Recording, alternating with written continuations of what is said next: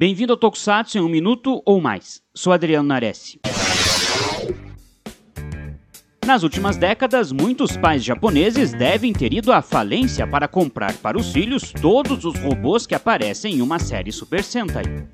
Até o meio dos anos 80, o Super Esquadrão da Vez tinha um robô. Flashman, em 86, veio com a ideia de um segundo robô, lógico, para vender mais brinquedos.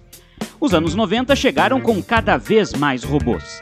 O marco foi Kaku Ranger de 1994, mas é o Sentai do ano seguinte, All Ranger, que é um exemplo no equilíbrio de introduzir os novos mechas com uma história e com episódios essenciais para cada um dos novos robôs. E assim prosseguiram as séries desse período. Mesmo em 2001, com Gal Ranger e suas 100 feras do título, mas não tivemos 100 robôs não, a maioria tem uma história e uma importância no desenvolvimento da trama.